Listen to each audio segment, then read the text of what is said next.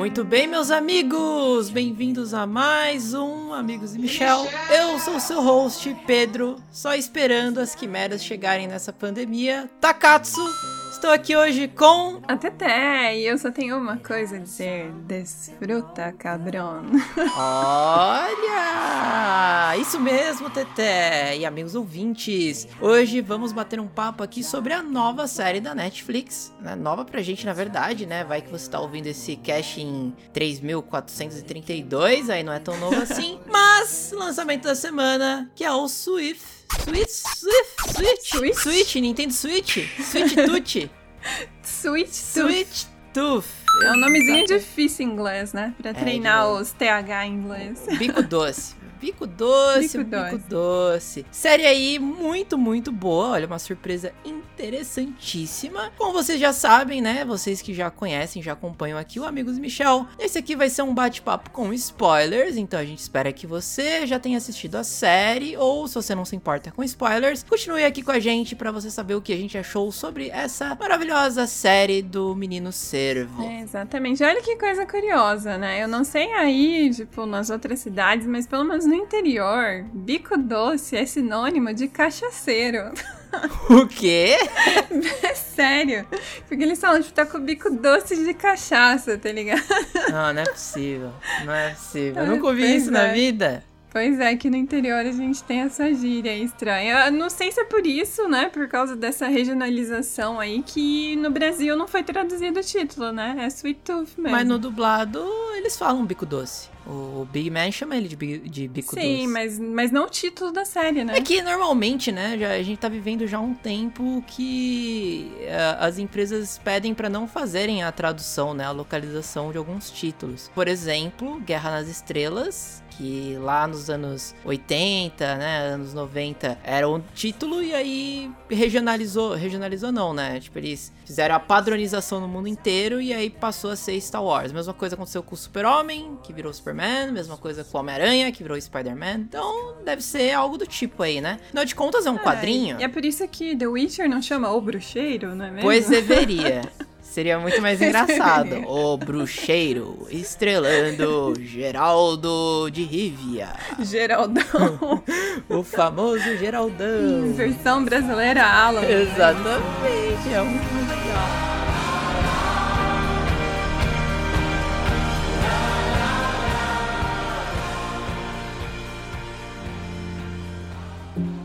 Some stories start at the beginning.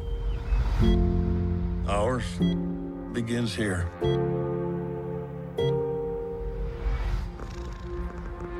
What the? No one knew which came first. The hybrids or the virus?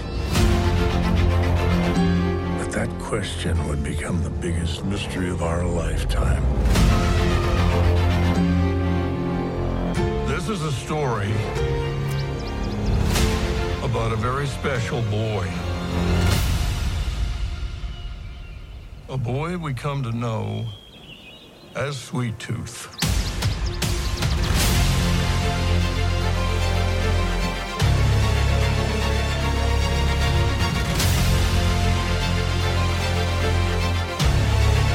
Some bad people are still out there. And they don't like you because you're different. It's not just about you and me anymore. You have to be brave.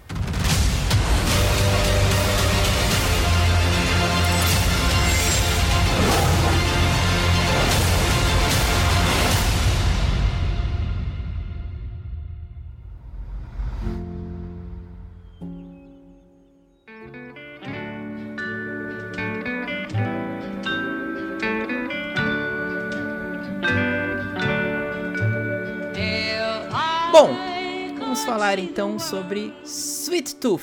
Sweet Tooth. Tetezita, Quando é que chegou aí o Swift Da onde surgiu essa ideia aí do Menino Servo? Então, o Menino Servo, ele veio a partir de um HQ, olha só, oh. que legal. E várias obras, ultimamente, têm partido de, de HQ, né? A gente teve Invincible, é, que fez maior sucesso, que também foi uma adaptação, né? Sim, bem legal, inclusive. E Sweet Tooth foi lançado já faz tempo. Ela, acho que a primeira edição saiu em 2019, ela foi sendo lançada, acho que são 40 capítulos ou mais, até 2013. Uhum. E ela foi criada criada pelo Jeff Lemire, acho que é assim que se pronuncia. Que é um cara aí também que é muito conhecido porque ele já fez é, HQs tanto pra Marvel quanto pra DC. Olha aí, Pedrinho. Olha, e o próprio Swift Tooth é um, uma HQ da antiga Vertigo, né? Aquele selo adulto da DC que todo mundo gosta e tudo mais. Exato, e até, assim, é, é até legal de se pensar porque a Vertigo também tem outros títulos que, que assim, mexe com esse mundo de fábulas ou algo mais, né, fantasioso, digamos assim, e eu acho que Sweet Tooth se encaixa muito nisso. Né? Inclusive o próprio Fábulas. Exato. Olha aí, Constantine, Monstro do Pântano, Sandman, tem essa pegada mesmo, né? Uhum. E também a gente sabe que a série aí, ela é uma adaptação, pelo menos dos oito ou dez primeiros capítulos do, da HQ, né? Então, e como ela já foi renovada, a gente espera aí que pelo menos vai ter mais uma ou duas temporadas. Exato, né? exato. Que, inclusive, né, a gente tá vendo aí que é uma série que fez bastante sucesso, né? O HQ, eu não sei como é que foi a repercussão do HQ. Eu lembro muito tempo atrás, ainda quando eu estava fazendo minhas aulas lá com o Luiz de desenho, uhum. uh, alguém falou para mim ler Swift Tooth e eu lembro de ter abrido uh! o. Abrido não, né? Aberto, ó. abrido é complicado. Lembro de ter aberto um quadrinho lá na, na Saraiva, ó bons tempos, hein, antes da, do Caramba, apocalipse. Nossa, é, nostalgia fui, aqui. Fui lá, fui lá na estante da Saraiva, peguei ali o Swift Tooth, dei um, uma, uma folhada ali no quadrinho e eu achei uma merda. Não fala isso, Pedro. Ah, mano, o desenho da HQ, puta que pariu, irmão é, é, difícil, cara. E não, não me chama atenção, é, não. São, é um traço bem diferenciado, né? A gente não é artista, também não pode julgar, mas assim, é, ele é bem rústico, né? E Nossa. diferente da, da série, por exemplo, porque a galera aí que gostou bastante, que for ler HQ, você já vai ter esse impacto logo de cara, o né? Gus, né, que é o protagonista da série no quadrinho, caralho, mano, parece que, meu Deus, ele apanhou com um taco de golfe na, na, na cara dele no quadrinho, porque que criança feia da peste, mano. Não, e é engraçado porque na série ele é representado, né, todo fofinho, bonitinho e tem esse tom aí, né, bem fantasioso. E quando você vai pra HQ, você olha pro personagem, ele não parece uma criança, para começar por aí, né? É, nossa, Ele não, não, parece uma criança, ele parece mais, assim, adolescente pra, né, jovem nossa, adulto Nossa, eu não já. sei, parece algo que saiu do de um escarro do Tim Burton, tá ligado? Parece uma idealização de alguma coisa que o Tim, Tim Burton teve na mente dele, assim, e ele cuspiu no chão e surgiu essa imagem, tá ligado? Porque, nossa, é foda, mano. Pedrinho, não fala essas coisas. Mas é a verdade. Eu tenho que trazer a verdade pros nossos queridos amigos ouvintes. Você é um fã aí do, do quadrinho aí do, do Tooth, é. parabéns. Parabéns, você é um, uma pessoa forte, uma pessoa de garra. Não, Pedrinho, mas, mas, existem traços diferenciados. A gente tem que, tem que, que focar na história. Vamos focar na história. Deus, e a tá gente bom. já sabe aí também, ó, que a história da HQ, ela tá sem. Ela é bem diferente, assim, pelo menos até onde foi adaptado, né, pra série, ela se apresenta de uma forma bem diferente. Sim, né? sim. Ah, para começar, pelo que eu andei dando a, a folhada, né, essa uma rápida pesquisada aqui pra gente conseguir fazer esse bate-papo, a HQ ela é muito mais violenta, né? Ela é, ela é bem mais galgada num, num, negócio mais dark, né? Como é as coisas do selo Vértigo, né, de maneira geral. Então, a me... ela é bem gráfica, Isso. né? Porque você tem morte, você tem sangue, você tem vísceras. É... E tem também outros temas mais adultos, por exemplo, eles tocam no, no, no lance de prostituição, porque é um mundo pós-apocalíptico. Uhum. Então você tem é, gangues que estão controlando, né, as pequenas regiões. E elas atuam de forma bem brutal, né? Provavelmente ela teve essa inspiração também lá no The Walking Dead, que também é um pós-apocalíptico, que uh, o background é o apocalipse zumbi, mas o que é importante na história, né, o que na, na verdade move a história são os personagens que se colocam em situações questionáveis, né? Onde a, a moralidade é a questão da história, né? O que é um interessante. E o Swift Tooth ele tem essa pegada também, só que na série eles fizeram uma adaptação que eu achei que ficou bem mais legal. Uhum. Uh, apesar de que eu não tenho certeza se nos quadrinhos também foi um, um, vírus letal, né? Que, que trouxe o apocalipse. Foi, foi também. E na série eles colocam esse, esse tema, o que é, é um negócio meio estranho de a gente assistir hoje em dia, né? É, ainda mais na época que a gente tá vivendo, né? Porque para quem for ouvir daqui 10 anos, Mil a anos. gente tá em plena pandemia, Mil né? Mil anos, porque o Amigos Michel vai durar aí, ó, Tá na história, tá escrito, tá escrito na história. Exato, e isso é até muito curioso, né? Eles terem adaptado essa obra justamente agora, porque ela é um reflexo muito grande do que a gente tá vivendo, né? É. E assim, vários medos e anseios que os personagens apresentam na série é muito do que a gente também passa todos os dias, né? E eu acho que essa identificação é que também é, foi aí a fórmula do sucesso para ela. Não, eu acho engraçado assim que, como a gente tá vivendo a pandemia agora, agora, né? A gente tá no segundo ano da, da pandemia, a gente ainda tá em quarentena e tudo mais. Inclusive, respeitem a quarentena, queridos ouvintes, pelo amor de Deus, que eu não aguento mais ficar em casa. Exato, queremos todo mundo bem saudável e queremos vacina logo. Exato, eu quero voltar na Saraiva se ela ainda existir pra abrir um, um Swiftooth lá um e falar, puta que desenho merda. Não fala isso.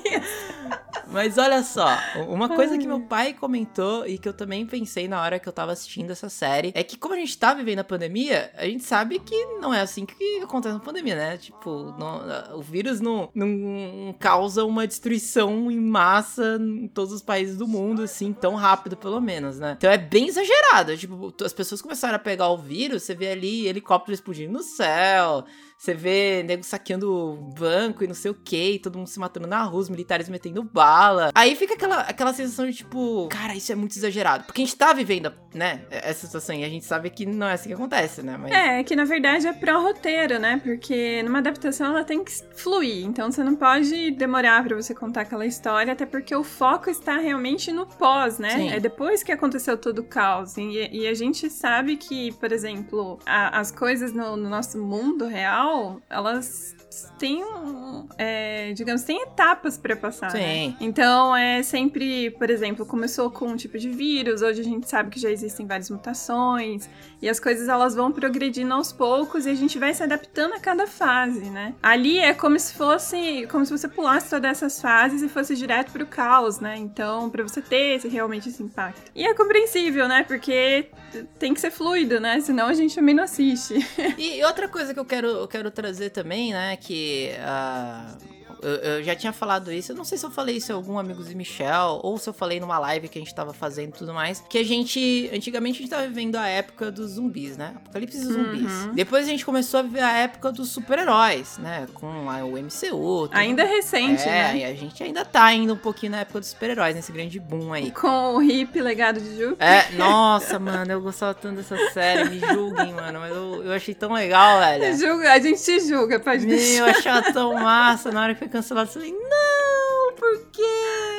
Deus, mas eu acho que a, a, quarentena tá mexendo com a minha cabeça. Então, pode ser que era merda mesmo e eu não percebi. Mas, enfim. É, daqui 15 anos você vai assistir de Regra novo e aí né? você vai saber o que a gente tá. tá o que a gente falou.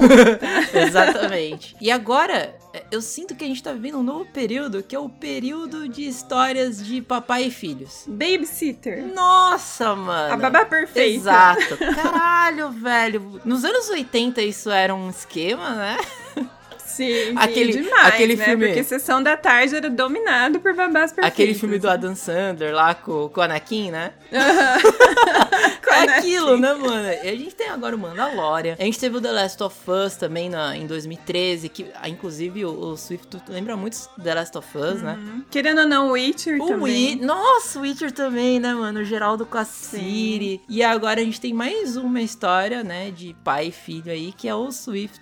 E até que... o Bad Batch, né? Né? Que também aí já, já veio depois do Mandalorian. Nossa, e isso foi na mesma pegada. É, isso né? é um problema com o Bad Batch. Inclusive, quando a gente for fazer cast disso, eu quero ressaltar que, caralho, mano, você tá usando a mesma ideia de novo. Não, não, nem, tá ligado? calma aí, mano, calma aí. Mas não deu nem pra respirar, Exato. né? E aí, tipo, é a mesma empresa, é a mesma franquia, né? Sim, e, e engraçado que o Swift Tooth, ele tem essa semelhança com o, o Mandalorian, porque a gente tem o, o, a figura, né, de paterno ali, que seria o Big Guy uhum. e o uhum. Mando, e os dois são aqueles caras durões, que já fizeram coisas muito questionáveis, questionáveis na, é. na, trajetória deles. E eles encontram uma criaturinha que não é um humano, mas é tipo fofo, assim, tá ligado? Tipo, você fica, oh, que bonitinho, que. Vomitando arco É, aí, aí essa criaturinha muda o coração do personagem, não sei o quê. E aí eu olhei isso e falei, hum, mais do mesmo mas. Parece que eu já vi isso em algum lugar. Exato. A única diferença é que o, o Jeopardy não usa armadura. Exatamente. mas assim, vendo a série agora ao todo, assim, os oito episódios, é, eu acho que eles prestaram atenção nisso na hora que eles estavam produzindo a série, escrevendo o roteiro, né? Porque ele, é, ele tem coisas bem diferentes da HQ, né? Então é uma, é uma adaptação, lógico, né? E a adaptação tem que ser diferente mesmo, é o correto. Porque você não vai querer ver a mesma história 100% em outra mídia, né? Não, tem. Até porque não, as, muitas vezes não funciona, é. né? Porque não foi feito para aquela mídia. Mas, assim, é um, é um highlight, assim, um, um destaque muito grande para essa adaptação, porque, igual você tava falando, eles trouxeram personagens que agregaram muito. Era isso que eu, era isso que eu ia falar. Isso que você ia falar, Exato, né? era isso que eu ia falar, porque a diferença tá justamente nisso, porque a gente tem ali mais pra frente na série que tem a Ursa, né? Que é a personagem que também entra na, na party deles, né? Bem RPG uhum, mesmo, né? Muito. É o tanker, assassino e o druida. Exato, o tanker, o assassino o druida, caralho, é exatamente isso. e, é, e essa personagem, ela quebra meio esse esquema do, do, do, pai cuidando do filho, né? Porque ela entra ali e ela, eles começam a montar uma família. O que eu já achei bem mais. diferenciou bem, tá ligado? Porque se fosse uhum. só o Japper, né, com o Gus, eu acho que ia ser uma coisa muito Mandalorian de novo. Então ainda bem uhum. que eles fizeram essa mudança. É um ponto extremamente positivo. Exato, ainda mais porque a personagem da Ursa, né, da Bear, ela é muito interessante porque ela tem as motivações dela, ela é de uma geração diferente diferente da do Jeopardy e diferente da do Gus. Sim. E eu acho isso incrível no filme porque eles trazem vários núcleos de gerações diferentes. Então você percebe que cada um deles tem um direcionamento. Pois então, é. por exemplo, é, a, a geração da, da Ursa é a que acredita que precisa defender, né, a, a geração do Gus e que ela, ela acredita, né, nesse milagre dos híbridos e ela tá disposta a colocar a vida dela em risco para defender eles, né? E aí você tem o Jeopard que já se assusta com tudo isso, que não aceita o novo, não aceita o diferente de primeira instância e depois com o convívio, não só com o Gus, como com a Ursa, ele passa a perceber que ele tava errado, né? Sim. E que as coisas, tipo, a mudança ela é essencial, ela acontece acontece. Então você precisa aceitá-la e talvez trazer ela para sua vida para que você se torne uma pessoa melhor, né? Exatamente. E é, e é legal que esses três personagens, né, eles tiveram suas motivações, até mesmo, por exemplo, o Japper. Ele foi completamente alterado na adaptação do da série, né? No quadrinho uhum. ele é um homem branco, ele é muito mais velho. Eu não sei, eu não sei se ele se ele leva o Swiftooth com essa intenção de realmente fazer ele encontrar com a mãe. É que no quadrinho ele não quer encontrar com a mãe, né? Essa personagem não existe. Não, não. No quadrinho o Gus ele quer ir para reserva, que ele acha que é um lugar seguro para ele, né? E o Japper no quadrinho é, ele, ele tinha a mulher dele e tudo, e ele sofreu um, digamos, uma emboscada aí pelo General Abbott. Que é o Robotnik, então, né? Que é o Robotnik, é, é o mesmo exato. personagem, inclusive é o próprio Robotnik. Que vai atrás do, do, do, dos animaizinhos, exato. é a mesma coisa, O, o Sonic libera os animaizinhos lá do, do, do Sonic World, lá que o Robotnik sequestrou, é o meu personagem, que loucura! Até a caracterização dele, né? Muito parecido com o Jim Carrey ali no, demais, no Sonic, né? demais, demais, demais. É muito, só faltou o bigodão virado pra cima. só. só. isso, porque o óculos ele tem, né? Só faltou Mas, isso. Mas na HQ ele tem essa motivação diferente, porque o Abbott sequestra a mulher dele. E daí ele tá em busca de vingança. E quando ele encontra com o Gus, ele percebe que aquela criatura, né, aquele ser, ele tá extremamente é, em defesa, porque é no momento em que ele sofre aquele ataque que passa na série, né? O ataque lá na floresta. Que vem aqueles dois caçadores, né? Exato. E aí ele meio que se compadece disso, ele fala: Olha, eu tô indo pra lá, pra reserva, você quer vir junto comigo? E daí o Gus fala: ah, eu, eu quero. No começo tem aquela relutância, né? Igual a série mesmo, mas depois ele acaba indo junto com o Japper. Sim. Então, meio que não tem nada a ver com a mãe dele, né? Não, não é por isso. E agora na série já tem essa outra motivação, né? Porque o Pablo lá, quem cuidou do, do Gus, ele a todo momento falava, né, da, da mãe dele, assim, tipo, falava que ele tinha uma mãe, mas não explicava exatamente para ele o que, que tinha acontecido, onde ela tava, nem tudo mais. E daí, quando ele acha a caixinha lá com as informações, e aí ele coloca na cabeça dele, né, já que ele já tinha perdido o pai pra, pro flagelo, ele coloca na cabeça dele de que ele tinha que ir atrás da mãe. É, e é bom salientar também que na série, o, o Paba do, do Gus, o Richard Fox, ele falava pro Gus que o negócio da, da reserva era fraude, né? Exato. Era uma fraude, que, que, era pra enganar. Que era uma armadilha, né? Que com certeza os, os, os, homens maus estariam lá. Porque ele fantasia todo um mundo, assim, né? Pro Gus fora da cerca, né? Porque, tipo, dentro da cerca é ali o, o recanto deles, né? Exato. É o local seguro. Mas fora ele falava que era o inferno, e tinha os homens maus, e tinha as fogueiras. E aí depois lá pra frente que a gente vai entender o que, que é essas fogueiras que, que ele comentava, né? Exatamente. Que era a forma que, que as pessoas colocavam fogo na casa de, de quem tava com o vírus, né? Pra poder conter essa disseminação. Né? Sim, né? que inclusive depois a gente até vê o, o médico lá, né? O, o doutor, o que? Qual era o nome dele? Doutor Singh, é. né? O, Isso é, mesmo. que ele tá morando ali numa reserva, né? Pra, pra, é tipo uma comunidade que as pessoas se fecharam lá e uma cuida das outras, mas é até a página 2. E aí quando alguém fica uhum. infectado, que até mostra lá o gordinho da, da Modern Family lá fica infectado e... Aí eles amarram o cara com. Qual é o nome daquele negócio? É Insu Filme? Papel filme? É, um papel. Meu Deus, é, né? mano. Mas, gente. Pega o cara assim. E, e, é legal quando o cara fica infectado, né? O dedinho dele começa a tremer, assim. Bem que o Covid o dedinho podia. mindinho, é, né? É, bem que o Covid podia ser assim, né? Tipo, você tá infectado, seu dedinho começa já. Tu, tu, tu, e aí você já taca fogo na pessoa. Brincadeira, zoeira. Não precisa tacar fogo nas pessoas. Meu Deus Sem, do céu, Pedro. Sempre bom ressaltar, né? Só em quem não, não tá respeitando. Brincadeira. Ainda duvidam que o Pedro é da Sansarina, mas enfim. E, cara, é muito louco. E, e você vê essa, essa esse paralelo, né, do negócio do dedinho, porque quem tem o flagelo, né, na série, fica com o dedinho tremendo. E você vê que um do, das promessas lá que o Paba faz com o Gus... É com o dedinho. É com o dedinho. É, olha aí. É, olha aí. Será que tem alguma coisa a ver? Sei, o dedinho aí tem dois significados na, na série. Porque a Ursa mesmo, quando ela, ela faz uma promessa pro Gus também, ela não usa o dedinho, né? Mas ela jura de coração, né? é outra parada. Então, talvez, né, coisas estejam interligadas, né? Interligadas. Exatamente. Mas a gente falou, falou, falou e não deu uma, um resumo aí de, desse plot todo, Pedrinho. Manda aí pra gente. Cara, o, o resumo é muito simples, Teté. O mundo foi pro cacete por causa do H1N1 Covid-19, né? Que é o vírus mortal da série, que eles chamam de flagelo. Que, uhum. segundo dá a entender, na verdade tem duas versões aí. Tem a versão empírica, né? Que é a versão da maluquice da fantasia de todo mundo que é leigo. E tem a versão uhum. que eu acho que é a científica, né? Que a, a, versão empírica é de que eles falaram que o, o mundo decidiu se livrar das pessoas, porque as pessoas são filhas da puta pra caralho. É, e é engraçado que eles falam do mundo, tipo, mãe natureza, né? É como se fosse uma, uma um apocalipse natural. A vingança, assim. a vingança do planeta, Exato. né? Que é uma coisa muito parecida com The Last of Us. Inclusive, no The Last of Us são as plantas, né, que tomam controle com fungos e tudo mais. Tem a versão científica da, da, da parada, que é o que mostra ali nos últimos episódios, contam mais ou menos a verdade, que era um experimento que estava sendo feito ali num laboratório, e esse experimento deu algum problema ali, os militares invadiram e essa parada acabou vazando do laboratório. Inclusive, eu acho que era um, um vírus que estava congelado, né, que eles iam usar aquele vírus pra uma outra parada para curar doença e tudo mais. Como, como dizia o, o, o, Paba, né? Veio do Alasca, né? Tudo vem do Alasca. Tudo vem do Alasca, vem do... é. Sem querer farpar. Mas então, aí esse vírus aí destrói o mundo, tipo, todo mundo se contamina e helicóptero explode no céu e cai e não sei.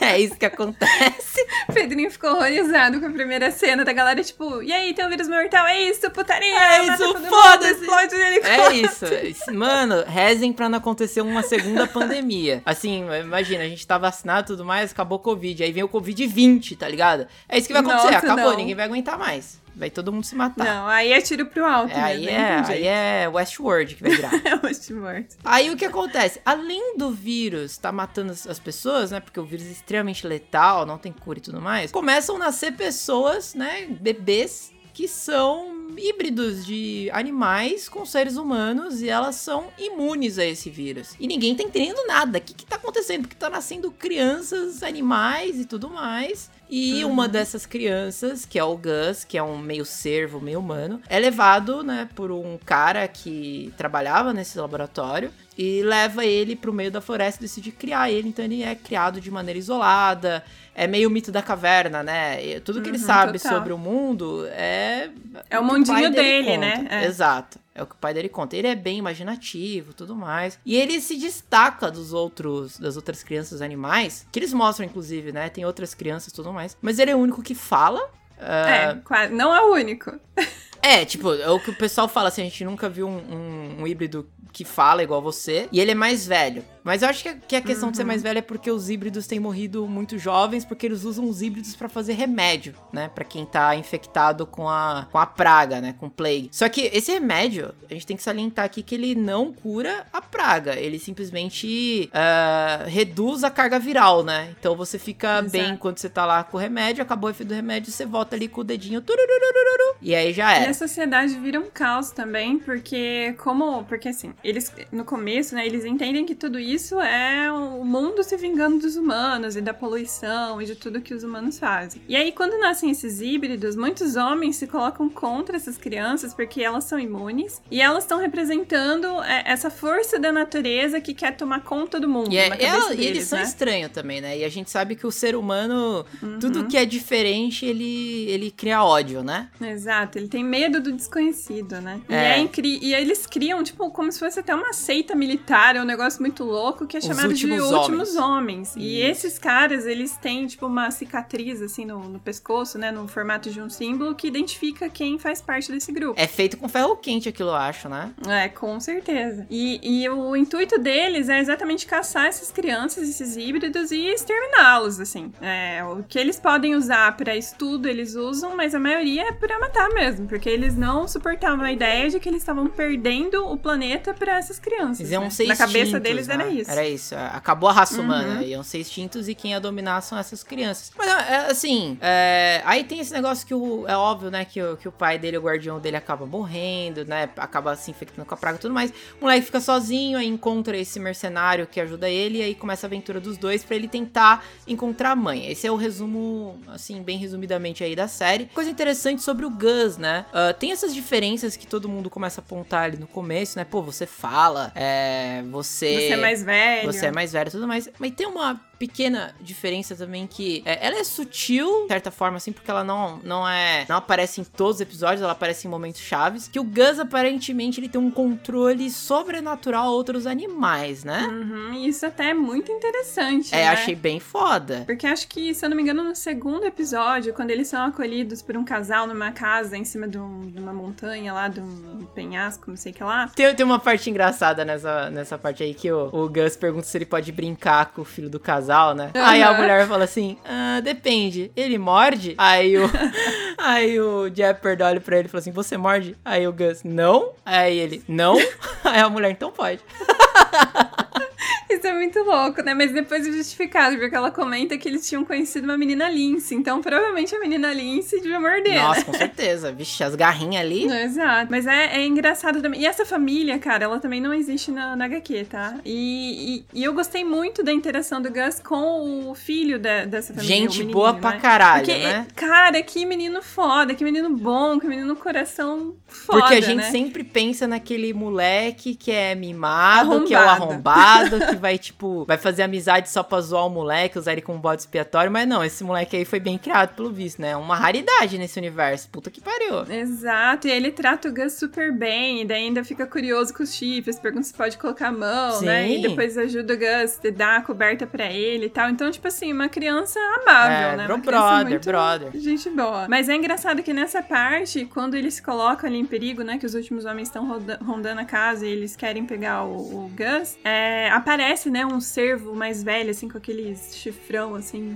com aquela galhada enorme, né? Aparece atrás do Gus, como se, tipo, tivesse vindo ajudar ele ou alguma coisa. E ali começa meio que essa ligação mística dele com os animais. Lembra até né? um espectro patrono ali do Harry Potter, né? Tipo, ele, ele gigantesco Sim. atrás do Gus, assim, e o caçador fica até em choque, assim, né? Tipo, porra é essa? Mas isso? Até, até antes disso, Teté, na, naquela cena em que o pai dele já tinha morrido e ele é atacado por caçadores, ele volta para casa, se esconde no porão, uh, ele, sem querer, invoca uma corça, né? Ele chama a atenção de uma corça, que a corça entra na hum, casa. Inclusive, ele acha que é mãe dele, é, né? ele acha ele que é fica insistindo dele. que é mãe e, dele. E antes disso também, né? Ele fala pro, pro Paba dele que ele acha que a corça é a mãe dele, né? E parece que quando ele tá uhum. brincando, ele chamava a atenção dessa corça, é, tipo, inconscientemente, entendeu? Então acho que tem esse. É, isso é bem de novinho dele já. Exato. E aí depois, mais pra frente, a gente vê que, que essa essa relação dele de intuição, de, sei lá, né, esse, essa ligação mística com a natureza é muito mais forte, porque ele é confrontado com, por um tigre. É. E o tigre simplesmente escuta ele e volta para dentro lá, né, da, do bunker lá, do lugar que ele tava sendo preso, e não ataca o Jeopardy. Mano, e coitado daquele então, tigre, assim, hein, mano? Tá numa situação ali de cárcere privado fudida, né, mano? Caralho, o bicho tá. Nossa assim, aquelas crianças lá que. Aqueles adolescentes. Se diziam boas, é, né? Um filho da puta, né? Até a segunda página, é. porque, tipo, ah, é livre ali o híbridozinho porque é humanoide, mas o coitado do tigre tá fudido lá preso dentro do negócio. E né? ele comanda o tigre, né, que você tava falando, que é porra. Exato, aquela cena é muito foda também, é, né? Ele falando, não, você não vai machucar o Jeopardy. Daí o tigre volta lá e, tipo, fica encolhido assim. E aí que você percebe, nossa, mano, realmente, porque é um predador, né? É um predador natural de ser. Se, se a gente parar pra pensar, Teté, é, esse negócio do Gus, ele, ele tem essa relação com os animais, né? Parece que ele consegue até ter um controle, né, nos animais. E tem a, a, a série, ela tem narração, né? Tem um narrador narrando, que inclusive até achei que fosse Thanos. o... É, o Josh Brolin, né, que faz o Thanos. E na verdade uhum. é o pai do Josh Brolin, Jason Brolin, que faz, né, o, o, narrador dessa série. A voz deles são muito parecidas, inclusive. Bem interessante. E, e ele... Tem uma, um pedaço que o narrador fala, é que, inclusive Parece que ele tá falando sobre a Ursa, mas eu acho que ele tá se referindo ao Gus, que ele fala que certas pessoas nascem para ser líderes e outras pessoas nascem para ser é, comandadas, né? Uhum. E eu acho que ele tá falando sobre o Gus porque a, a influência que o Gus tem não é inteiramente só os animais. Eu acho que ele também consegue influenciar seres humanos, porque o, o Paba, né, que não era pai biológico dele, é, sentiu um, um, um apego muito forte a ele, decidiu cuidar dele, então cara, ele fez, para quem viu, né, até o final, ele fez tudo aquilo pra uma mulher que ele tinha conhecido no bar naquele dia. E, e ele decidiu virar pai e cuidar de uma criança num, num apocalipse. Aí tem o Jeopard, que começa a dar a vida dele, dedicar a, a vida dele para ajudar o Gus. Tem a Ursa, que faz a mesma coisa. E depois tem a, as, as outras crianças lá no, no final, e até mesmo um pouco o, o cientista, né, que vai, o, o médico, né, que vai trabalhar com o Gus. Uhum. Parece que todas as pessoas, e até mesmo a família, né, que a gente acabou de citar ali, que tem o garoto que é super amável e tudo mais. Parece que todas essas pessoas sentem alguma coisa no Gus, se sentem atraídas no Gus, entendeu? Tem até um, uma frase que o Jeppard fala que ele exala é, esperança pelos poros, né? E que isso traz muita uhum. vontade de, de, de, querer ajudar essa criança. Mas eu acho que isso tá ligado a um fator científico de que, de fato, ele nasceu para ser um rei. Eu acho, né? Tô chutando, não li os quadrinhos nem nada. É, então, é, depois a gente já vai, vai saber, né, que ele é uma criação de laboratório e faz todo sentido pensar por esse lado, porque ele é um milagre da ciência. Então, ele pode realmente ter sido criado para isso, né? Para ser o líder do novo mundo, digamos é, assim. Né? E, e é de dois mundos, né? O, o, mundo natural, que seria os, os animais, né? Que claramente uhum. Ele tem essa, é, esse poder em cima deles. E dos humanos, que, né? Que se sentiam com medo desses híbridos, começarem a ver os híbridos de outra forma através do Gus. É, a famosa ponte, né? Sim. né? O que vai conectar os dois mundos. E, e, é, e é engraçado, assim, que ele move as pessoas não só em prol dele mas como elas, tipo, formando uma comunidade Isso. ou uma família. Porque, por exemplo, o Jeopardy com a, com a Ursa não se dão bem. Mas por causa do Gus, por causa de querer ajudar ele, por essa motivação, os dois acabam se tolerando no começo. E depois, né, dando o um soquinho lá, né, que o, é. o Gus meio que intima os dois. Não, a gente tem que colaborar, senão eu vou embora. E ele quase se mata lá no meio das plantas roxas lá, né? Soquinho e... do Naruto que tem que dar, inclusive, né? Exato, o Brofish, né? E os dois acabam cooperando por causa do Gus, né? E acabam entendendo um lado do outro, né? E que todo mundo ali, é igual eles comentam, todo mundo ali tem uma história triste. É. Ninguém ali tá feliz, todo mundo perdeu alguém, Sim. né? Porque se você tá sozinho no mundo pós-apocalíptico, cara, você perdeu sua família inteira, seus amigos, você perdeu todo mundo. Então, são dores e cicatrizes que têm que ser lidadas de formas, né, pontuais ali, cada um com, com o seu lado. Mas uma coisa que eu acho engraçado em fazer esse paralelo é porque na HQ eles citam muito, muito Deus. Tudo é justificado com Deus, porque o Paba na, na HQ, ele fala pro, pro Gus que tudo isso que tá acontecendo é uma obra de Deus para mostrar para os humanos que eles estavam errados e que os híbridos também eram uma obra de Deus, entendeu? E eles citam realmente essa entidade, digamos assim. É, que aí seria bem perigoso, né, eles usarem isso na série. Né? Exato, né? e eu achei eu achei curioso da forma como eles, eles levaram esse lado místico pra série, porque eles abraçaram isso como a mãe natureza, Sim. né? Então, por exemplo, você tem essa, esse momento ali que o Gus cai no meio das plantas roxas lá, que seriam plantas que nascem dos cadáveres de quem morreu com flagelo, né? Que elas seriam altamente tóxicas tóxicas e tudo mais, mas a gente sabe que ele é imune. Mas eu não sei o que que levou ele a ter aqueles sonhos, porque ele já tinha tido um sonho antes no, no trailer lá, né? Que ele tava com o Jeopardy. Sim. Que ele via muita neve e tudo mais, depois a gente vai ter essa ligação aí com as pesquisas que estavam sendo feitas no Alarme. Reforça ainda mais esse lado paranormal, né? Porque dá a entender no começo que seria a imaginação dele, mas agora parece que ele realmente tem visões, é, né? então. Daí nesse momento ele encontra o pai dele. É engraçado porque o pai dele na visão, sabe, tipo, é consciente daquilo. Então o pai dele sabe que ele só tem pouco tempo para conversar com o Gus, como se fosse realmente algo sobrenatural, entendeu? Porque ele até olha pro lado e tem uma ampulheta, né, contando o tempo. É. E ele fala assim: a gente tem que conversar rápido porque o, te o tempo aqui é curto, né? E daí ele fala pro aí eu falo pro Gus contar pra ele o que, que ele tá fazendo. Daí ele conta que ele quebrou todas as regras, que ele atravessou a cerca, que agora ele tá com um homem que o pai dele chamaria de homem mau, mas ele acha que ele é bom. Isso é até engraçado. Daí ele fala que tem uma, que conheceu uma ursa, daí o pai dele até se, se espanta, né? Fala, meu Deus. É, né? e tem Mas, uma ursa também. O que mais que você tá fazendo, né? E aí ele fala, o que importa, no, no tipo assim, no, não tem problema que você quebrou todas as minhas regras, porque eu sabia que uma hora ou outra você ia fazer isso, mas o importante é que você siga o seu coração, né? E é até engraçado que nesse momento ele vê uma imagem do Abbott no espelho, e ele não tinha visto o Abbott ainda, que é o general que, que cuida ali do, que, né, que é o, é o líder dos últimos homens, né? É o nêmesis dele. Então, realmente tem alguma coisa mística Uma coisa aí, muito né? interessante da, da série é que eles colocaram é, personagens personagens, né, novos elementos que não tem no quadrinho, que realmente agregam muito a história, que faz aquela rede de conexão, né? A gente falou aí da Ursa, que ela, ela uhum. faz esse papel, que é bem interessante, uma personagem muito bem legal, que ela até tem uma irmã, né, que, é, que é ali no, mais no final, você acaba vendo, ela conta um pouco do passado dela, e ela tinha uma irmã que era híbrida. E aí que uhum. surge uhum. uma personagem que é, não existe no quadrinho, que eu achei uma das melhores personagens, que é a Amy. Pra mim é a melhor, cara. Eu já abri o podcast com a frase dela pro Abbott. Essa, nossa, essa personagem, cara, foi assim, o, o, o ápice da, da, da adaptação pra série. Ela, é, ela, é, ela muito, é, muito, boa. Ela é muito foda, que mostra que ela é uma psicóloga. E é, e, e é muito louco, porque como, quando começa a contar a história dela, né? Você vê que ela tá ali sentadinha trabalhando como psicóloga, e ela ouve todo mundo falar. E aí, o sentimento que ela tem é de prisão, né? Tipo, ela, ela não tá uhum. conseguindo.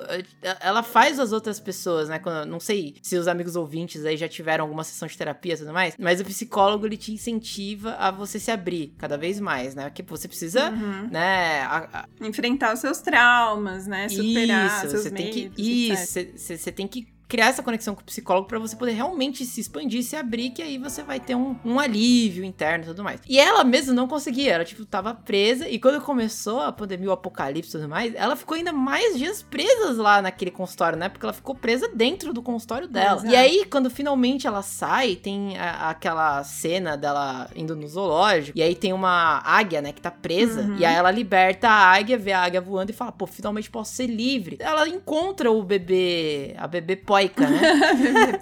a bebê poica, que ela vira mãe da bebê poica e ela começa a criar um paraíso ali naquele zoológico. E aí vem aqueles outros animais, outros híbridos, e aí vira a reserva, né? Que vai cuidar dos híbridos e tudo mais. E essa personagem é do cacete, mano. Exato, porque assim, ela era uma psicóloga, mas ali, quando ela toma frente no zoológico, ela, assim, se torna realmente uma guerreira, né? Porque ela tem que viver sozinha ali. A partir do momento que eles colocam a a menina porca na, na porta dela, ela tem que ter essa responsabilidade de guardiã e de mãe. Então ela sabe Sim. que essa menina, ela tá a todo momento em risco. E aí ela aprende a usar as armas, né? E ela vai fazendo todo um esquema ali de segurança para poder viver com a menina. Só que a partir do momento, como tem um rádio, né, no zoológico, eles começam a sintonizar alguns pedidos de ajuda. E ela vê que ali ela teria espaço e condições de ajudar essas pessoas, porque ela já tava cuidando de uma híbrida. Né? É, e, e, dá a entender que ela usava esse rádio pra roubar a frequência, uhum. né? Pra ver se tinha alguém próximo, se, tava, se ela tava correndo algum risco ali, coisas mais na, na defesa, na É, verdade, porque você né? pensar que ela tá no meio de uma cidade, porque, por exemplo, o Gus e o pai dele, eles estavam isolados no meio do mato. Então, assim, para passar uma, uma guarda por lá, para poder notar que eles estavam lá, ia ser difícil. Agora, a Amy, não, ela tá no meio da cidade. É, o que eu acho um erro dela, né? Dela abrir ali o rádio pra falar, ó, oh, gente, a gente tá na coordenada tal, tal, tal, se você é um híbrido que você salvo, vem pra cá. Eu achei um pouco putaria na E real, começa né? a espalhar um monte de, de, cartazes, né? Com desenhos de criança, é... tipo, com os híbridos. Pô, os, os cartazes vieram de, de avião? Como é que ela fez isso, cara? Exato, é um negócio que, que pega, o, o Gus e o pai dele pegam, né, o cartaz uhum. que vem de avião, assim. Nossa, como assim? De onde veio isso? Pois é, e ainda ela começa a espalhar essa notícia, é óbvio, né? Quando a gente vê isso, você fala, vai dar merda. Não, não tem como dar bom isso daí. Os caras estavam fazendo ronda ali na, na porta dela. Então, agora ela tá espalhando cartaz para Deus e o mundo. Uma hora alguém vai explanar, uma hora eles vão pegar, e é exatamente o que acontece. E, e é né? engraçado salientar nessa, na, na, nesse, nessa etapa aí que é, eu achava, como é que fala? Um flashback antigo, né? Que é aquela reserva, ela existia muito tempo atrás, mas depois ele ficou claro de que a história se passa ao mesmo tempo que a história do Gus, uhum. né? Coisas interessantes, né? Pontos interessantes mostram aí que, primeiro, o Gus não é a única criança que. Consegue falar, híbrido que fala. Consegue né? falar, é. Porque parece que tem vários tipos de híbrido. O, o Gus tem essa capacidade porque ele não é um híbrido tão é, agressivo, né? Tão animalesco quanto outros, né? Por exemplo, aquele Billy, se eu não me engano, é um, né? O é Bob. Um castorzinho, é, né? É, o castorzinho, que ele é bem mais animal. Tem outros híbridos que você vê que também ali são bem mais animais. A menina Poika, ela também é igual ao, ao Gus, né? uhum. né? Ela é bem mais humana, ela só tem ali o focinho diferente, um pouco das orelhas. Talvez ela também tenha esse poder de, né, de liderança. Não fica claro, você vê que as crianças é, respeitam elas, né? Então, talvez ela tenha, talvez não. Mas fica claro essa, essa diferenciação dos híbridos. Uhum. Tem realmente híbrido que é muito mais animal do que humano. Então é raro essa condição de ser mais humanoide. É, então, assim, até o momento que, que tem o castorzinho lá, que é o Bob, Billy, não lembro o nome dele, eu achava que era o contrário, que, assim, eram mais animalescos e menos humanoides. Mas depois, no fim, quando passa todas as outras crianças, elas são realmente humanoides. Então, eu creio eu que a condição do, do castor que é diferenciada. Mas elas nem falam, elas nem falam, Teté, tipo, fica é, bem claro. mas muitas nem tem como falar, né? Porque, por exemplo, tem umas que tem um bico no lugar da boca, né? Então... É, tem, tem um menino ali que é um mico-leão, tem ali... Se você perceber no fundo ali, tem até um meio elefante, tem, alguma coisa assim. uhum. assim. Só que eles são bem mais que, que o Gus e a menina Poica, tipo, bem mais mesmo, assim, bem acentuado. É, mas assim, não, não igual o, Bo, o Billy, o Castor, enfim, não igual a ele. Ele é super animalesco, assim, né? Ele só repete Sim. algumas frases só que a menina porca ensinou pra ele. É, né? até parece, até, até parece que ele é mais instintivo também, uhum. né? Que uhum. ele não tem a, o cérebro tão mais humano, assim, a ponto de é, criar, sabe, planos ou entender certas, uh, certas coisas ou tudo mais. Parece que ele é bem mais animalzinho, É, né? tanto que a Amy pede para ele cavar os túneis, né? E daí, tipo, é algo que é próprio da, da natureza animalesca dele. E ele faz, né? Então, assim, ele entende pequenos comandos, tudo, mas é igual você falou, a menina porca ali, nesse núcleo, ela representa uma liderança, né? Porque todas as uhum. crianças também têm dificuldade de se comunicar, ela se comunica muito bem com todos eles, inclusive com a linguagem de sinais, Sim. né? Que eu acho muito Sim. interessante. E aí também tem toda essa responsabilidade da Amy, porque você pensar que ela pegou a menina porca bebezinho e a menina porca deve ter mais ou menos a idade do Gus, deve ser um ou dois anos mais nova só. Então olha o tanto é. de tempo que elas passaram ali na reserva sem serem sim, descobertas, sim, sim. né? Então realmente, e assim, a, a Amy, ela é uma personagem muito interessante porque ela, ela vivia, né, presa nesse, nesse emprego dela, como a gente comentou, né? Ela vivia cuidando dos problemas de todo mundo, ouvindo isso todos os dias, e ela acaba refletindo isso na vida dela quando ela encontra a menina porca numa motivação para acreditar nessa nova geração. E que para ela, ela deixa muito claro pro Abbott, né, quando ele confronta ela lá, quando ele tá cercando a reserva, de que eles tinham que ser exterminados. Ela fala: "Não, eles são o futuro. A gente tem que aceitar que pra gente já acabou, mas para eles não, para eles é só o começo". E ela deixa até uma cartinha lá, né? Boa extinção. Exato. e daí vem a frase muito foda porque ela já tinha planejado a fuga deles, né? E tinha colocado um monte de fogos de artifício ali em volta tudo da reserva. E daí ela pergunta pro Abbott, né, você gosta de fogos de artifício? Daí ele fala assim, ah, gosto, faz tempo que eu não vejo um. Daí ela fala, né? Então desfruta, cabrão. E explode todo mundo isso, lá. Isso é muito foda, né? Que até tanque de guerra ali, ela, ela peitou, né? Exato. Puta e aí merda. você vê a determinação dessa mulher, mano. Ela era uma psicóloga, entendeu? Então, assim, é um personagem muito foda. E do outro lado, da, da desses, de, ainda desses personagens que foram criados pra série, né? A gente tem um médico que ele trabalhou ali no, no início da pandemia para tentar ajudar as pessoas e tudo mais. E depois ele teve a esposa dele, que essa é a personagem que só tem na série. Que eu acho que se não tivesse ela, tipo, realmente o personagem do médico ia ficar muito isolado, né? Ia ser um cientista é, louco. É, assim, né, o famoso. Tipo, se eu não me engano, na HQ ele é, tá?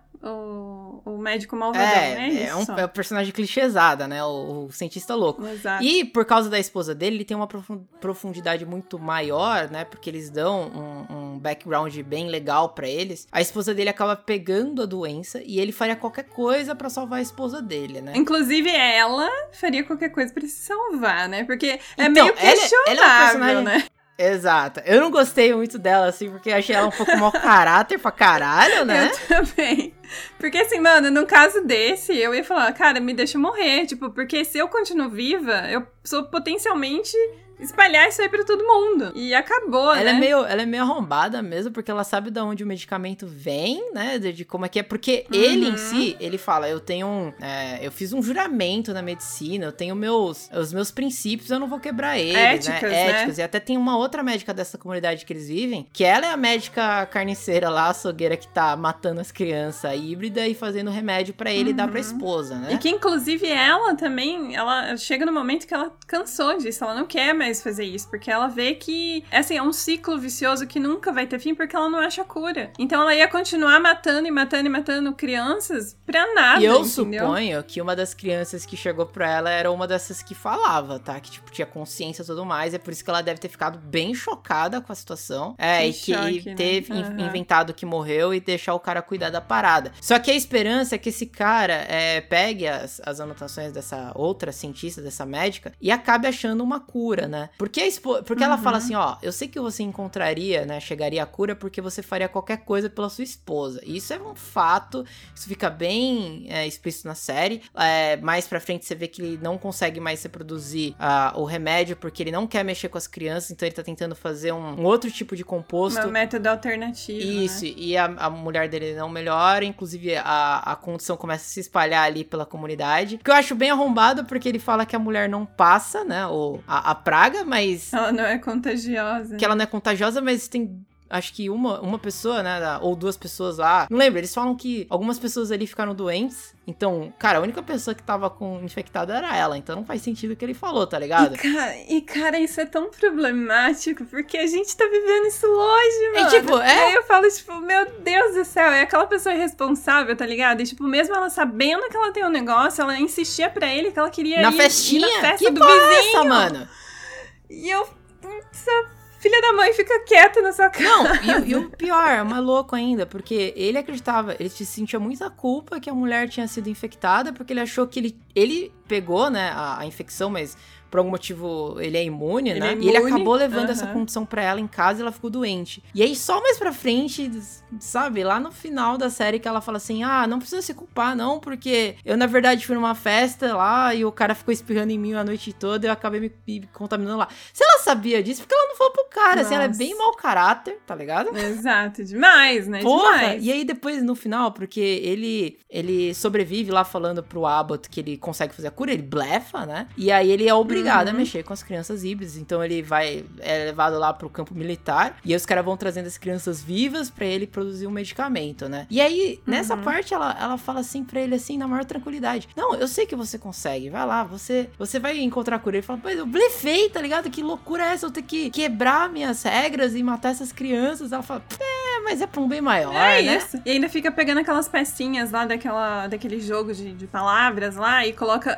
us, né? Tipo, tipo nossa, nossa, assim, pra ele ver, relembrar: Olha, eu estou contando com você. Nossa, que arrombada, né? Nossa. Cara? Mas, mas eu, eu acho interessante que tem um tropo aí na, na série que, que já eles usam em várias outras coisas, que é do médico que se torna cientista. Porque o médico não é cientista. Hum, aí você se engana, Teté. Um médico pode sim. Não, nem, nem todo médico é cientista. Eu concordo, mas um médico pode sim seguir carreira. E nem todo cientista é médico, tanto que a Bird não é médica. Mas um médico pode sim seguir uma carreira científica, mesmo assim atendendo o paciente e tudo mais, ele pode assim abrir uma pesquisa. Ele, ele é capacitado. Então, mas é, é, um, mas é um tropo, vai. Isso daí acontece muito em filme que, tipo, tem um médico que cuida de tal coisa e no fim o cara vira um cientista. Eu acho isso estranho. Mas uma coisa que, que é engraçada, né? Porque a gente tá falando desse reflexo da personagem, né? Da, da Rainy, né? Que é a mulher dele, é, de, de ser essa pessoa responsável, de estar contaminada e mesmo assim querer estar tá presente em festinhas e tudo mais. E tem aqueles dois personagens que eu acho engraçado, que eles estão vestindo aquela roupa de isolamento, que é aquela roupa amarela, Sei. sabe? Que tem um que tá sem o capacete, sem a máscara e tá fumando alguma coisa assim. E daí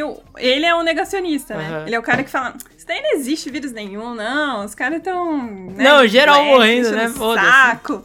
Exato, e o outro tá ali full puto, tipo, usando a máscara e falando pra ele, cara, não, você tá errado, você tá maluco, isso, você vai se contaminar. E, cara, é exatamente isso. Não, e é legal que, que ele... A gente vive isso. E é legal que eles dão uma cutucada, né, porque esse cara que é o um negacionista, ele é atropelado pelo Jepper na hora que ele chega no hospital, né, mano? Tipo, toma, seu filho da puta, pá. Nossa, massa, massa, massa. É isso que você ganha.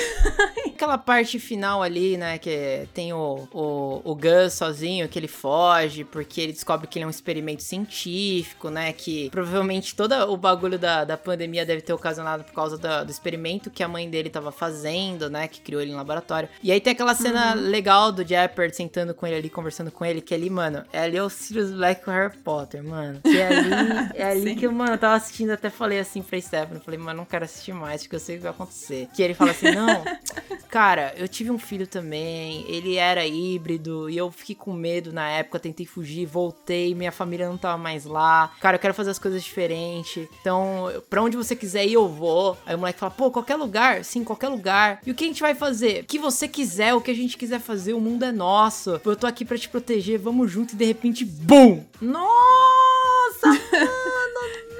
Aí já dá a, a, aquele som de ruído no ouvido do, do Gus, né? Nossa, mano, ali eu já, eu já tava ali, mano, desidratando já, tá ligado? Falando, nossa, por quê? Eu não acredito. E aí eu. E aí o Big Man vai caindo de costas, assim, devagar. Aí eles né? levam o Gus, nossa, nessa, nossa, nessa parte. Mano, eu odeio quando eles fazem isso, mano. Pegam na ferida, né? Eles enfiam a faca e torcem o cabo. E eu, mano, eu odeio essa parada, mano, porque eu, eu, eu fico tristão, tá ligado? E eu fiquei, tipo, torcendo até o final assim: o Jeffrey sobrevive, o Jeffrey sobrevive, o tiro pegou no ombro, o tiro pegou no ombro e. Porra, o tiro pegou no ombro. Uf! É, e aí agora não, agora essa dupla vai ser pra, pra fuder os Amy homens, Jeopardy. mano, porque a, a Amy encontrou o ah. Achei massa, achei massa. E muito foda a hora que, que ele acorda, né, porque ela cuida dele, faz o curativo, daí ele tá acordando, daí ela comenta, né, tipo, vai devagar, se recupera bem, porque daqui a pouco a gente vai lá salvar os nossos Nossa, filhos. Nossa, foda, hein, mano. Foda. E você fala, é isso, é isso. Foda. E é muito louco. E tipo, cara, a Bird é, eu acho que é a personagem assim que vai ser muito explorada na, na segunda temporada, né? parte, né? Na segunda temporada, porque realmente assim, ela a, a, aparição dela foi muito rápida e a gente sabe que a motivação dela era científica, né? Ela queria realmente trazer algo de diferente. É meio que a gente não sabe se isso é ego ou se realmente é Não, assim, eu, né? eu entendi na hora que ela tava explicando lá pro, pro Richard Fox que o objetivo dela era realmente ajudar pessoas, que ela queria usar o vírus para curar do, inúmeras doenças, talvez até câncer e tudo mais. Então eu acho que. Então, mas daí é criar um híbrido, isso é ego. Bom, não sei. Aí eu já não sei. Porque eu acho que de fato ela sentiu um, assim, um sentimento pelo Gus, né? Porque ela volta lá no laboratório justamente para tirar o bebê. E ela queria ficar com o bebê, né? Então eu acho que tem. Ah, mas ela sabia de toda a responsabilidade também, né? Igual ela falou, tipo, se eles encontrassem, eles iam dissecar ele e estudar. É isso. Eles Sim. não iam deixar ele ir pra frente. E outra, tinha toda a, a pesquisa dela que tava lá sobre o vírus e que ela falou que ia acontecer um desastre se alguém encontrasse. Não, mas. E aconteceu. Mas né? até tem, tem aquela parte lá quando eles estão na casa dela, né? Que tem a amiga dela que tá morando lá. E a amiga dela fala que a Bird chegou a voltar na casa, ficou um tempo e foi embora para procurar o Gus. Então ela tava procurando o Gus de fato. Ela, tipo, eu acho que ela gosta do Gus. Não, assim, não, não questiono o fato dela gostar do Gus, mas eu, eu questiono o fato dela ter criado o Gus, hum. entendeu? Porque a pesquisa dela pra, né, pra sei lá, pra, pra ajudar a humanidade era uma e a criação do Gus é outra coisa. E eu entendo assim, são coisas separadas. Bom, sim, sim, sim, sim. Mas realmente, assim, é, e, e, foi muito louco porque o coitado do, do Richard estava no lugar errado na hora errada, né? Putz, mano, aquele cara, esse cara é muito gente boa e ele se fudeu, né, mano? Que cara faria isso? Eu achei né? até, até meio poético que o Pedrinho comentou, né? Que ele achou que foi. Tipo assim, que o, o Paba lá, o Richard, foi. Por, tipo, aceitou o, o fardo do Gus porque ele tinha se apaixonado pela, pela Bird. Mas eu creio eu que é um pouco mais também sobre ele mesmo mesmo, porque ele falou que ele adorava crianças, ele adorava desenhar, que ele queria criar histórias para crianças, mas ele não tinha uma, uma narrativa, uma aventura. Uhum. E aí, a partir do momento que ele abraçou essa responsabilidade de cuidar do Gus, ele teve é, sua própria faz aventura. Faz sentido. Ele até falou que ele queria escrever histórias para crianças, né? Desenhar histórias para crianças. E acabou que ele realmente fez isso, né? Ele contou uhum. várias histórias ali pro Gus e até desenhou tudo mais. Então, Inclusive o Gus criava os personagens, né? Porque quando o Papa morreu, ele criou, né? O. Se eu não me engano, era. Não sei se era Fuinha, não sei, era Raposa. Eram os personagens dele lá no quintal dele, Sim. né? Que ele até.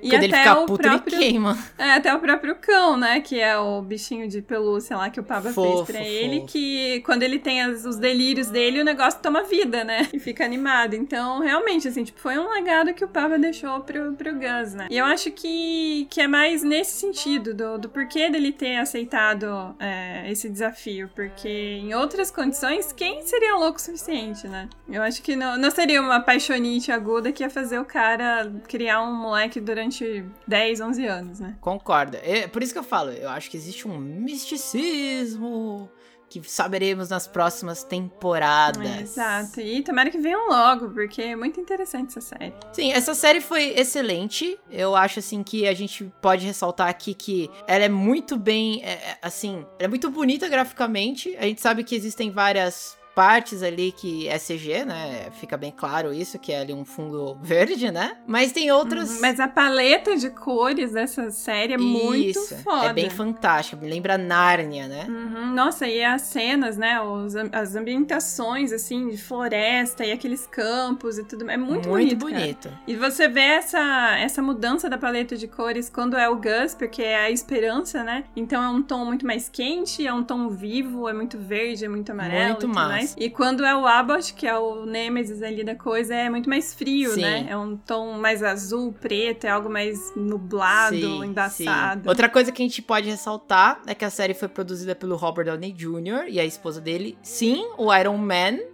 exatamente, ele que produziu a série. E a trilha sonora da série, para mim, foi muito massa, porque eu escuto esse estilo de uhum. música. Inclusive, Of Monsters and Men, que tipo, o próprio nome da banda já fala, é sobre homens e e, monstros. É né? muito, muito foda. E uma curiosidade, né? Que o produtor da, o Jeremy Platt, que ele tinha mandado um e-mail em 2017 falando da série, né? Que podia fazer uma série com essa história do Swift e tudo mais. E os caras responderam para ele que ninguém leria um. Aliás, que ninguém assistiria uma série de Menino Servo, tá ligado? Isso não venderia porra nenhuma. e tá em primeiro lugar, né? Nos Estados Unidos. Exato. Então, tipo assim, é isso, né, cara? É isso. O mundo dá voltas, né, meu amigo? O mundo dá, o voltas. Mundo dá voltas. E a gente, a gente quer saber o que vai acontecer, porque, cara, é muito espelho da nossa realidade, né? Então, queremos saber o, o, Gus, ele trouxe um pouco de esperança, vai. Esse tom diferenciado aí pra série mostra pra gente que a gente pode ter esperança ainda de que as coisas vão melhorar. Exato. Eu tô esperando aí o, as crianças híbridas chegarem. Né, que é o que falta pra, pra essa pandemia. Vamos ver o que acontece, né? Já saiu uma notícia recente que o cara tá criando embriões quimera, né?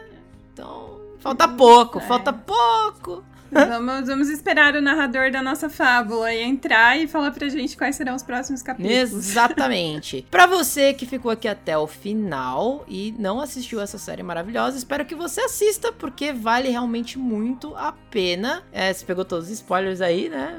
Mas ainda Mas... vale a pena, porque visualmente ela tá muito bonita e é aquela parada, né? Se você gosta de Left of Us, se você gosta de The Mandalorian, você vai gostar disso Vai, vai gostar sim. Outra coisa que eu quero salientar aqui antes da gente ir embora e finalizar esse maravilhoso programa é que eu quero aqui indicar o nosso e-mail, Teté. Porque eu acho que a gente pode abrir ali uma, uma outra forma das pessoas chegarem na gente, até mesmo é, contato profissional, né? Que é muito interessante para nós também. Então vou deixar aqui o nosso uhum. e-mail, que é o arroba amigos e Michel. Arro que ao arroba amigos e Michel é foda. É porque estão acostumados a falar o, o perfil de, de rede social, né? Então é amigos e Michel gmail.com. Então você pode comentar qualquer um dos nossos quase 46, 47 episódios que a gente tem agora com esse. Qualquer uhum, um deles, exatamente. né? Pode falar o que você achou, mandar sugestão de pauta, xingar a gente também pode, né? A gente só falou groselha, você pode xingar, não tem problema. Exatamente. O importante é que você sempre interaja com a gente. E para isso também que a gente tem as nossas redes sociais, arroba Amigos e Michel no Instagram. As nossas redes sociais individuais também estão aí sempre no post aqui do Spotify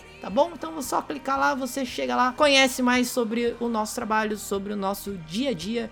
E é isso. É isso, galera. Muito obrigada quem ficou até aqui. Depois comenta com a gente o que vocês acharam, como o Pedrinho disse. E logo traremos mais novidades para o podcast. Fiquem novidades em breve, amanhã é meio-dia. é isso mesmo. Até semana que vem. Falou! Valeu, galera. Beijo.